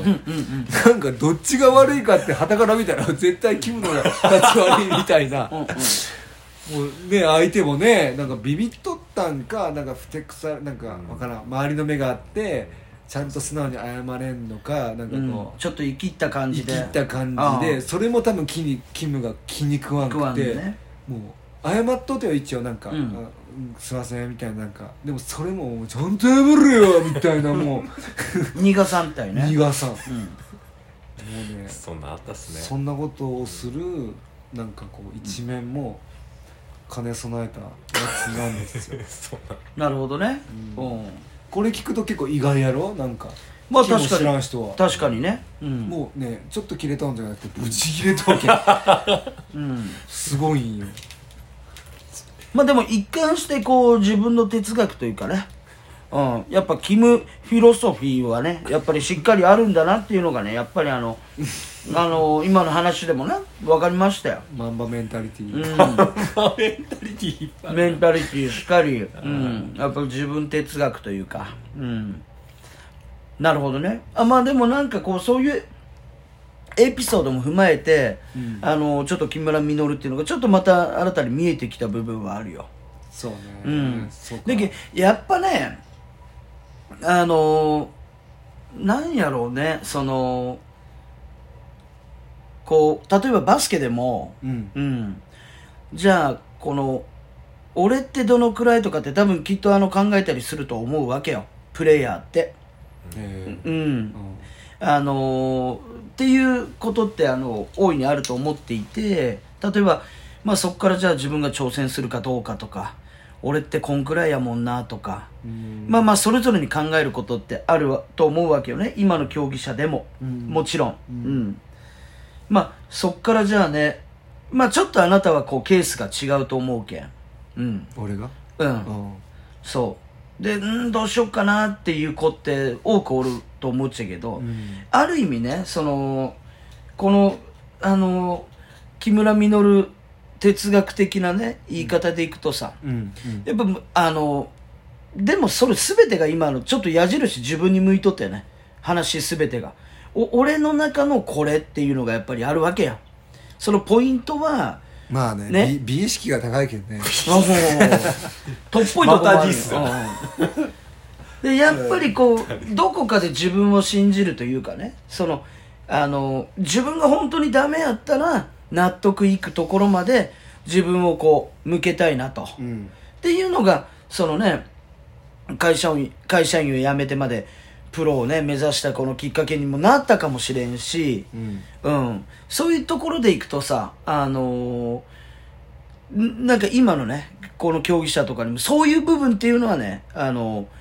なんかこう、一つ耳む傾けてもいいんじゃないかなと思うよ。キムみたいな話の中で。なるほどうね。ん、いじりの話以外の部分でいくとね、うん、まあ一貫してやっぱりこう自分っていうのがあるけんそこに、うん、だけん自分ってどのくらいかなってやっぱその周りを気にしてしまう部分ってあると思うわけ、うん、これが例えばじゃあ中学の時高校の時大学の時ってその常にじゃあ進路が向こうからね話が来る選手とまた違う選手っていうのはもちろんおるわけですねうん、あなたみたいな選手っていうのはある意味一握りやったわけようん青木浩平みたいなプレイヤーっていうのは、うん、ただその中でこの BJ リーグから生まれた、 ね、このトライアウト制度っていうのは、まあ、大いにこのあの広がりをというか可能性を見出したあの一つのねあの施策やったと思うしでこれっていうのは B リーグでもね今あのトライアウトっていうのは依然として続くわけよね、うん、の中でまあ、まあ、例えばこれがい今の子とか、えー今の学生とかって言ったらこうなんやろこう悟り世代みたいなことね言われたりこうやる前に自分でこう悟ってしまうじゃないけど、うんふざけんなって話やけどね多分きっと、今の子たちからしたら、でもやっぱりなんかそういう事例というか目の前にいやこの人うんなんかバカやけどなんかすげえ自分を大事にしとうっていうかさ、自分のことをやっぱり一番に考えとう周りじゃなくてみたいなみたいなこうなんかこう大人とかまあそれが先輩でもいいっちゃけどおるとやっぱりまたこう目線って変わってくるような気がしてねうん、と思うわけよ、うん、うんうんで喧嘩それでいくとそのうんなんかこう木村稔の話を聞いてこうねこう挑戦みたいなね まあできるかどうかわからんけどこうやってみようかなみたいなところからこう自分を向けてみるとね自分の可能性なんかって自分が思っと以上にあるあると俺は思っていてうんそうですねね、そうなんかこうくしくもね悟り世代みたいなねなんかそんな言葉でくくられるさ世代ってふざけんなよと思うと思うし、うん、であればなんかそういうなんかこうあの大人の話とか聞けたらちょっとまた面白いんじゃないかなっていうのをちょっと思ったようんなるほどね、うん、そうまああのねそんなこう木村実の、んねあのこの、ね、7年間このプロのねキャリアの中でさでもやっぱりさチャンピオンリング持っとうわけやけそうなんよそこなんややっぱりそれはねんマジであんたもやっぱ悔しくてしょうがないやろ悔しいく悔しいっていうかうんうんいいよねいや本当にそこは、キムは本当すごいなって思う、そこだけはややっぱりね、うんそこだけは、それぞれのだけ今の勤務の話聞きよってもあのいろんなその状況自分のねお金と環境の中で俺が何ができるかみたいなことっていうのがすごいあの聞こえてくるわけユーロからするとうん例えばねそういうじゃあさっきの「ディアボーイズの話でもさ、うん、その中で俺はこんなことにしてもそうやしじゃあ会社員の時だってそう、ね、じゃあみんなでカラオケ行く時にあここの辺でこう盛り上がったらとかね振られたらこうやるとかさそのバスケ以外でもこのさ準備ってあるわけや、うんそういうイメージだからこれが例えばそのねいわゆるこうプロ選手の中でいくとじゃあこのチームのためにじゃあ自分ができることはっていうかさ、うんまあ、ユーロからねそのキムを見た時にさやっぱりこうあのやっぱ職人かたぎというかね、うんうん、やっぱこうねキムといったらまず一つディフェンスっていうのはさあの特徴としてあると思うし、はいうん、やっぱディフェンスであこの局面でここを守ってくれたらねそのっていうようなことだってあったりするわけじゃないですか。うんうん、やっぱりその自分のこの特徴というかをじゃあこのチームの中でどう生かすかみたいなことっていうのはきっと今の話を通して聞き寄ってもあのその時その時のこうクラブでこう考えたんじゃないかなとかって勝手に思って、うんうん、でけんこう自分を俯瞰で見れるっていううことって俺すごい大事やなと思うわけよ。うんうんうん、俯瞰でも見れるしでも自分のことはこう信じるというか、うん、土んいくら言われても自分が納得するまでやるぞっていう信念があってのまたどこかでは俯瞰で自分を見れるでこのチームの中では俺はこれをこう呈して貢献しようみたいな、うんうんねでまあね掴んだチャンピオンリングってわけやそうねねやっぱ誰もがねその優勝したいしチャンピオンになりたいっていうさうんああねさすがになんかやられたなーって感はあったし、うんなんかこうチャンピオンになってさキムが集合写真とか撮るときにさ、やっぱこいつやっぱすごく格好つけなわけですよだけどそういうところはそういうところでちゃんと見せるわけやでね格好つけやけどさ、あのチャンピオンのさ、帽子、うん艶にちょっとそううん艶に斜めになってるんだよ おーっしゃうん、で大体こう決め顔はさ、こいつちょっと下をこう上上 上目遣いちょっと上目遣い上目遣いの写真になるっていう、まあちょっと乙女な部分も見せつつのだけど自分のもう角度もね角度も分かまっあだいぶ分かったわけっていうなんかやりかやり口ですよね、うえん何やり口ーそういうのもしっかりと見せつつっていうのがさらにそれが俺をこう、うわくそみた いやいやいな頑張らなきゃみたいな、関係 ないねでしょそれやっぱ漏れなくそのシーンをあんたはやっぱ見てしまう目を目がね追ってしまうわけよ追 ねってしまうキムをね、まあそんなねあのキムが横浜 B コルセアーズ時代に BJ リーグチャンピオンにはいなって、はいこれがだけんくしくもねファイナルが決勝戦が VS ライジング福岡とそうですねね今でいうねライジング福岡からね、うんあのつながるね今のライジングゼファー福岡へのこの歴史の中で最上位なわけなんですよこのは BJ リーグ20122013シーズンはいっていうのがねうんであと一歩のところでうんキムのディフェンスにやられたとやられたとう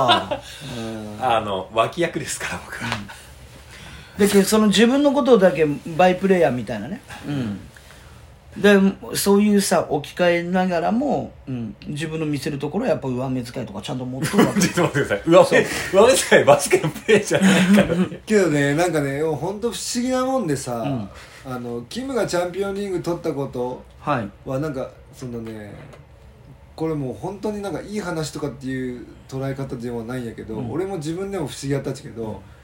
まあどっかではさ悔しいっていう思いあるやん、はい悔しい羨ましいみたいな部分と、うんでもなんかね嬉しいっていうことなんところもあったんよ、うんなんかキムがチャンピオンリングを、もはい持つことというかチャンピオンを経験して、うんでこいつの苦労も知っとったし、うんあと試合に出とうけんさうんベンチメンバーとかじゃなくてなんかそれはなんかすごいこう俺も嬉しいなーって、んすごい本当におめでとうってねこいつに当時俺は言ったかどうか知らんけどあ言ってくれましたよあ本当、ううんんはいそうでも本当になんか嬉しかったよね、まあ心から言えたわけだいねうんうん、悔しかったけどね、ん羨ましかったけどでも本当に嬉し嬉しかったのもあって、うんなんかそういう感情って他の人にはならんけんさ絶対、うんそれはなんかねキムの上目遣い効果が一番現れたかもしれなないいでしおょーそれはいやでもねこちょっとねあのまあじゃあ最後にねこの今のさやっぱチャンピオンリングっていうのは本当にね本当本当にまた限られた人の中の限られた人でしかねやっぱエレンモンの中でね、まあこの BJ リーグ2012-13横浜 B コルセアーズがチャンピオンと、はいうん、初優勝と、うん、準優勝がライジング福岡、ね、このちょっとシーズンね振り返るとねライジング福岡も、あのーウエスタンカンファレンス順位2位とそう2位で、あのープレーオフ進出で、えっと、横浜 B コルセアーズも2位ではいうん進出して、はいははい、でまあこのプレーオフ戦っていくわけやけど、まあ、この東でねイースタンでいくと新潟が1位ウエスタンでいくと琉球が1位という中で、うん、で琉球の方はねまさかのねこの5位の京都ハンナリーズに負けてしまうと。いなるほどうん、なわけよねそのウエスタンのいあのトーナメントで、うんでライジングはその当時島根3位の島根を倒してその時のさプレーオフだけユーロ MC しとうわけよ、はいはいははいはういん、であのライジングが上位にあるけんホームゲームやったわけ、はいいうんその時ね福岡工業大学とかもうい今もう全くそのその体育館でうん興行してないけどおうへ福岡工業大学の体育館でやったわけえプレーオフえーうんでねその時ね相手島根さんやったっちゃけどジェラル・デイビスやったっけジェラル・デイビスいた超ウィングスパンも長いあーいましたうねんねいたいた、うん、NBA とかも行ったんじゃないあれ確か行ってないっしょ本当行ってないと思うけどいや知らんうんそうでその時の福岡工業大のこっちがホームやったけどうんもう島根ブースターの退去具合がすごくてすごいよねかすもう囲まれとってあーでただあのくしくも島根さんもこうブルーなんよブルースね、うん、まあ、ライジングも赤とか青とかっていうところがあってんやったっちゃけど、まあこれがねもう赤やったもんでさ完全にもうもう水攻めみたいになっとっても ねおうホームなのにいやいやってぐらいにその島根さんもうすごくて、はいはいでそれはもうすごい今でも覚えとっちゃけど、まあ、その中でね勝ち切って有明の切符を手にしたと、頂上決戦へのであのライジングはその京都と対戦して京都を下すわけやけど改めて見たら第3クォーター1点っていう1点京都京都が京都が1点フリースローの1本のみやべすごいよねおそこれんなのなくない、いやだいぶないと思うよこのここまではえ京都のヘッドコーチ誰やったとえな炎さんじゃないですかええ誰えっと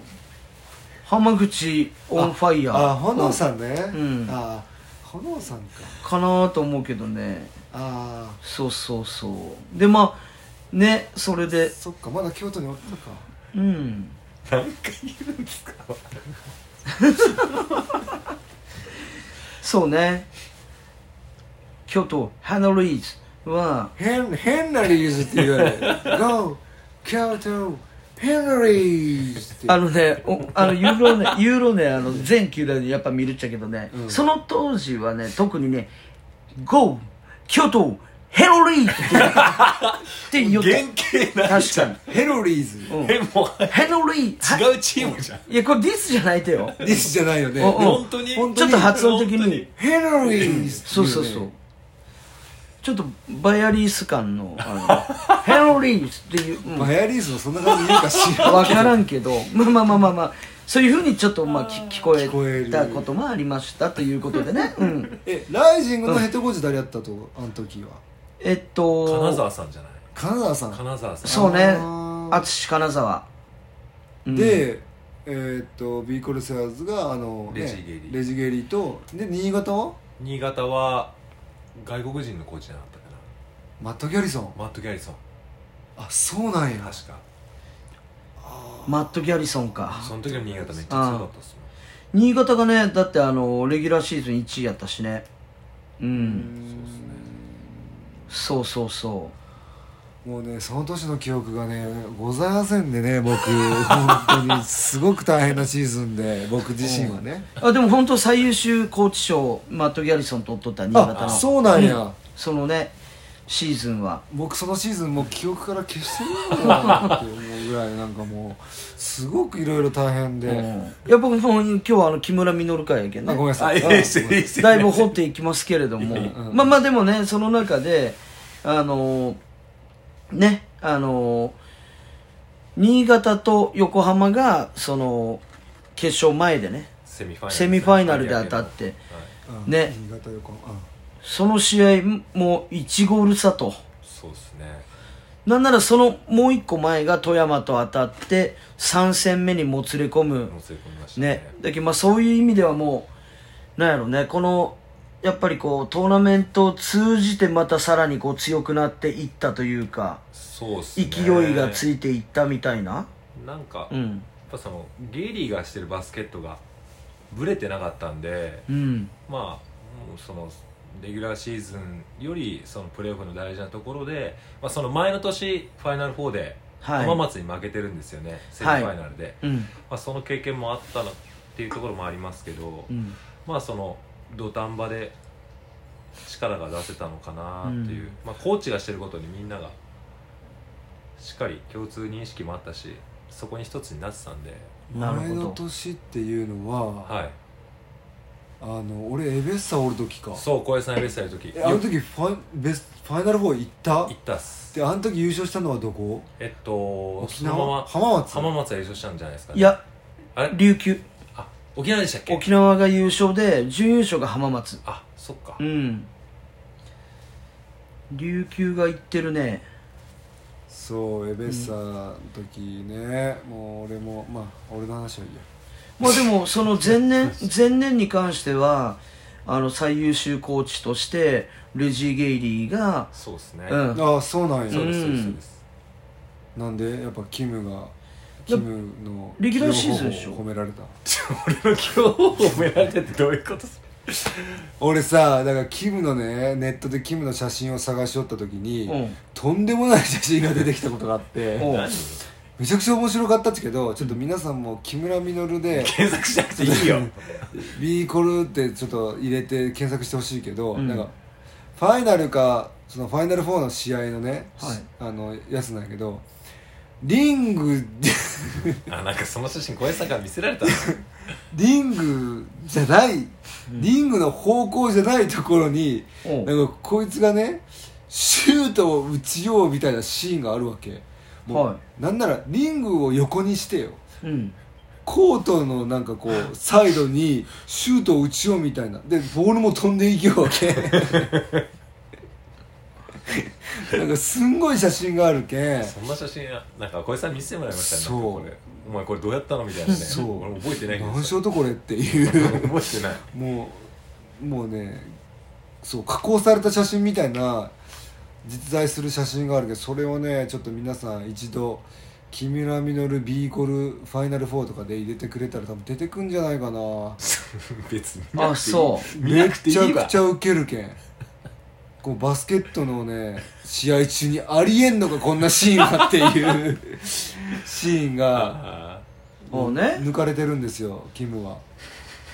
ちょっと探してほしいあれでツイッターにみんなもやってリツイートしてほしい、ーリツイートしなくていいもう今インスタでしょ時代はインスタかなるほどそれもまあチェックしてくれとチェックしなくていいからチェックしてくれってぜひねうんまあでも本当やっぱりこうねおおうだいぶライジングもいねってるじゃなういですかんまあライジングもね本当あの優勝したかったね中でねやっぱ B コルがね決めてうキムんがね、だかいらや俺あの時のね福岡ねレイジー・ウォーレ脇役だかンジュリアス・アシュビーとかねジョッシュジョッシュもジョシュ・ペッパーズよジョシュペッパーズそうよペップうね、んであのが海外移籍選手もすごいやっぱバランス良かったしよかったっすねね J ボークも頑張ってね行ってましたし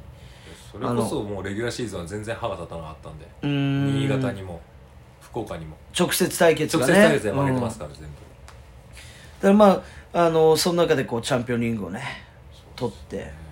まあ、その時のこう青木浩平はなかなかなかなかのシーズンやったっていう話やけどそうね、うんまああのオールスターにはね、うん、7年連続7回目の出場を果たしとった青木浩平やったけどねそうですねオールスターのために東京に戻ったみたいなところもあったけどねその時は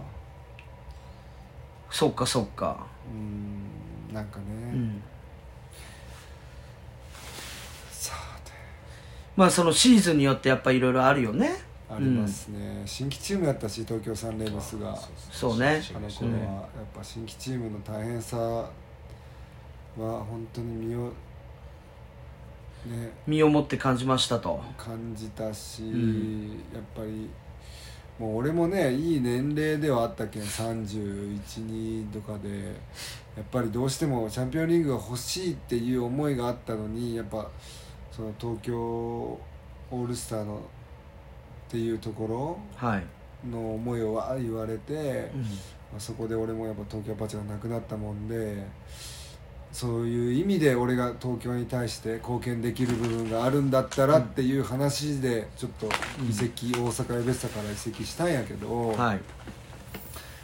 まあ、結果としていい、ね、経験にはなったと思うけど、シーズン的にはとても苦しかったなっていう、うんうん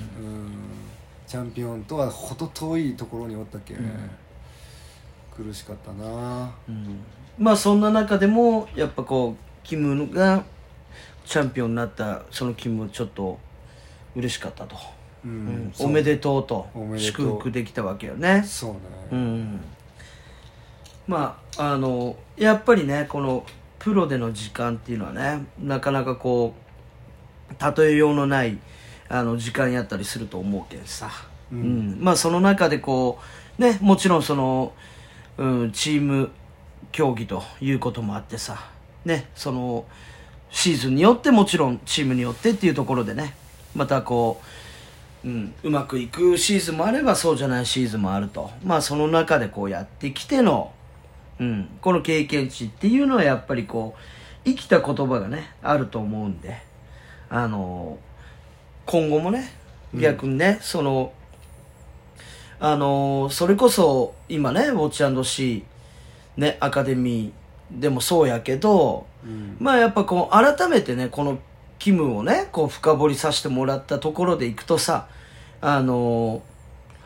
まあプレイヤーとしてもそうやけどさこう境遇とかねバスケでの、うんあの部分っていうのもお互い違う中で、うん、